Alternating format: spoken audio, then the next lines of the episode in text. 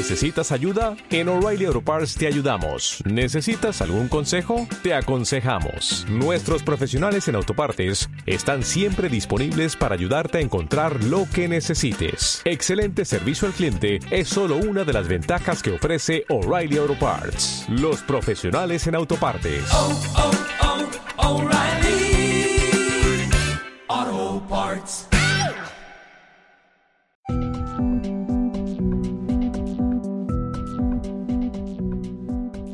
Sé qué hacer.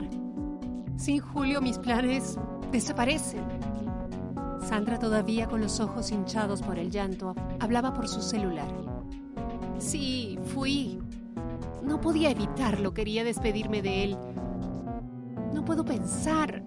Necesito tiempo para idear otro plan. Podría pasar demasiado tiempo si espero a que se vuelva a enamorar. Debe haber otra forma más drástica, pero igualmente efectiva. No puedo esperar. Tengo que acabar con todo de una vez. Matilde no puede seguir en mi camino. Son años viéndola, siguiéndola, odiándola. No me interesa su dolor. Yo también estoy dolida. Y créeme, mucho más que ella.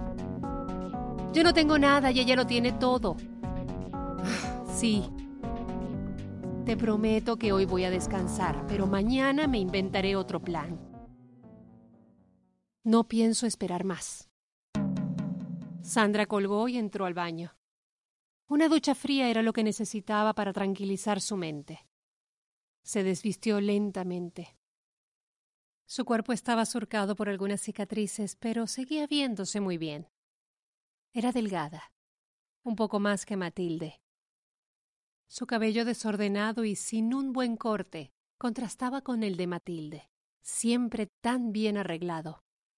Su rostro se notaba cansado, gastado quizás. Matilde, no eres mejor que yo. Solo los años de rabia acumulada han menguado mi belleza, pero la tengo, y más que tú. Cuando todo esto acabe, seré tan hermosa como siempre debí ser, si no hubieses existido. Una vuelta, dos vueltas. El ataúd se iba acercando cada vez más a su destino bajo tierra. Otra vuelta de la manivela. Todos lloran, menos Matilde.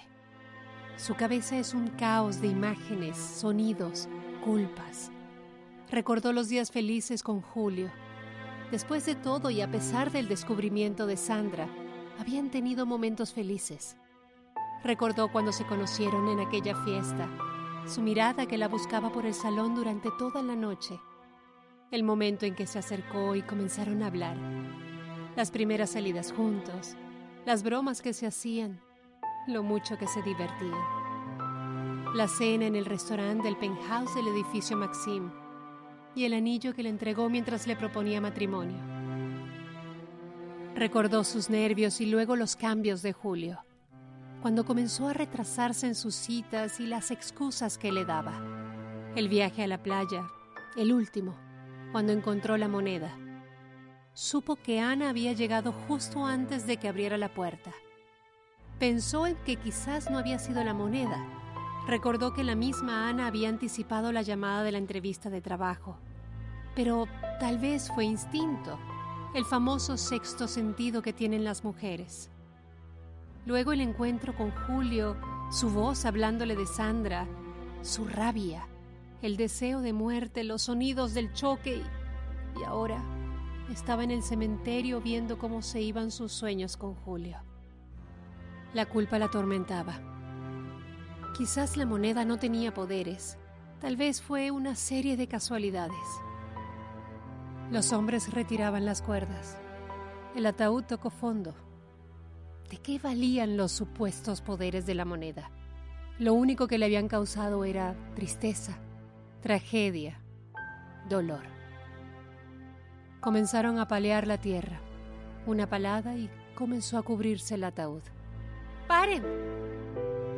La gente que había comenzado a retirarse lentamente se detuvo para mirarla. Ven, Matilde, ya no hay nada que hacer aquí. Ven. Le decía a Ana tomándola por el brazo.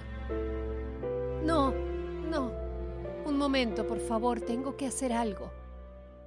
Matilde se acercó hasta el borde mismo del hueco. Sacó la moneda de su bolsillo y la lanzó junto con la tierra.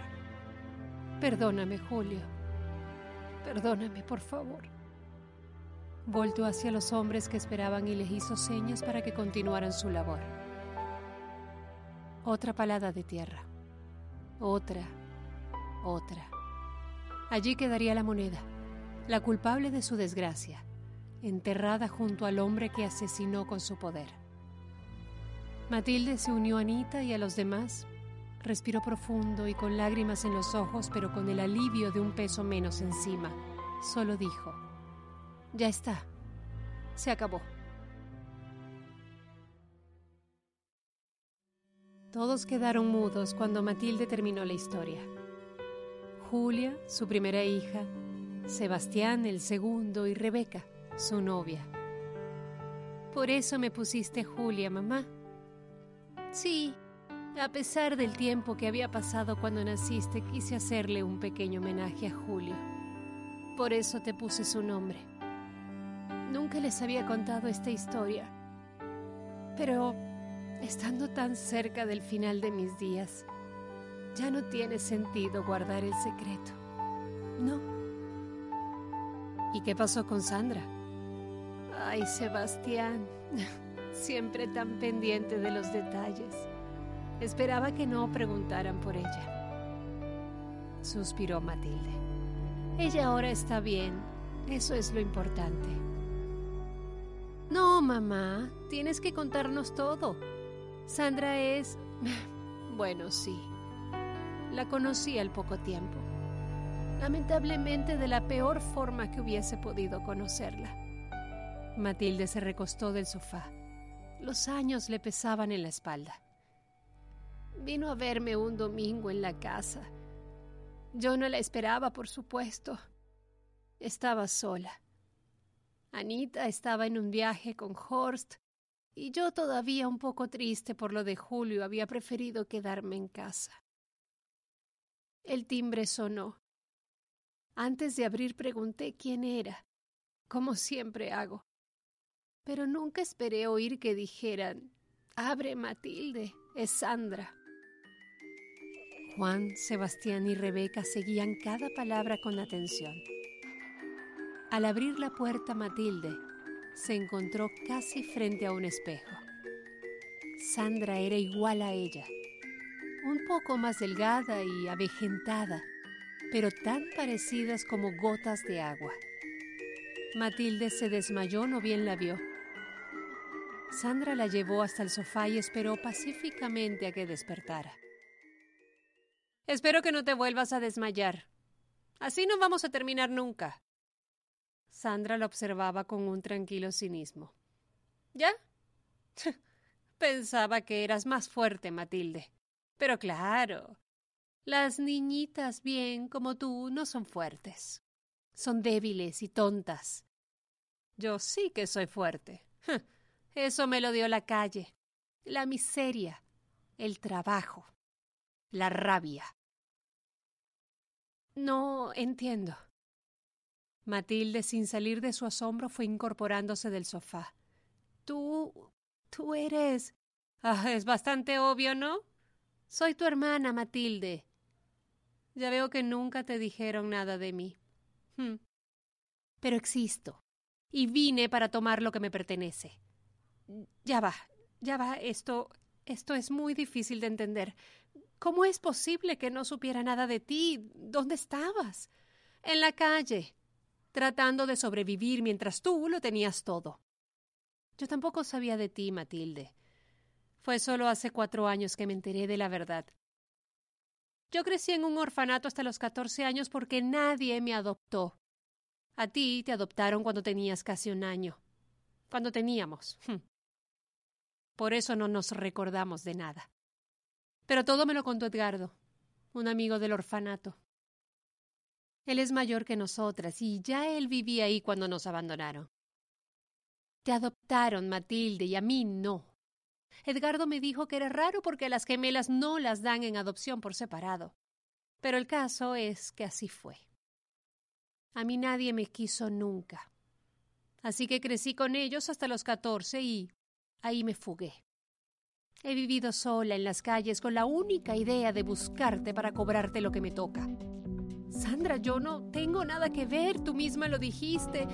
Éramos tan pequeñas que ni siquiera nos acordamos. No vengas a cobrarme nada, Sandra, eso no es justo. Cállate. Sandra saltó encima de su hermana y le dio tres cachetadas. Cállate. Sandra, por favor. Lo único que me mantenía con fuerzas era conocerte y matarte. Nadie sabe que existo. Así que puedo desaparecerte y tomar tu lugar. Mamá, ¿qué hiciste? Julia respiraba aceleradamente. Bueno, nos hicimos bastante daño. Peleamos, gritamos, rompimos cosas. Para resumirles, el cuento vino hasta la policía. Nos separaron y se la llevaron presa. Claro, primero nos tuvieron que llevar a las dos al hospital. Imagínense cómo estábamos. Después tuve que dar declaraciones en la jefatura. Me recomendaron levantar cargos en su contra, pero decidí no hacerlo. Lo que sí les pedí fue que la obligaran a ir a un terapeuta. Y así fue. La llevaron a un centro de cuidados mentales y yo estuve siempre acompañándola y ayudándola. Hasta que se casó con el doctor Torres, ¿no? Reía Sebastián recordando a su tío. ya decía yo que mis tíos son un poco locos. Sebastián, por favor, más respeto. Bueno, así exactamente fue y el resto de la historia la conocen muy bien. Ay, señora Matilde, qué historia tan impresionante. De verdad que sí, mamá. Pero a mí me dejó más intrigado lo de la moneda. Total, a la loca de la tía Sandra ya la conozco. ¿Nunca volviste a pensar en eso, en la moneda? Hubiera sido súper útil para las carreras de caballos o las apuestas de los partidos de fútbol. Sebastián, por favor. No entendiste nada de la historia. Esa moneda no tenía poderes y... Y si los tenía eran malos, malísimos. Con esas cosas no se juega. Sí, mamá, yo entiendo, pero... Sebastián se levantó y caminó hacia la ventana. Sabiéndola manejar bien, esa moneda podría haberte hecho rica. No quiero que pienses esas cosas. Es peligroso jugar con lo desconocido. Menos mal que la enterré hace ya muchísimo tiempo. Sí, decía en voz baja Sebastián mirando por la ventana. En la G46.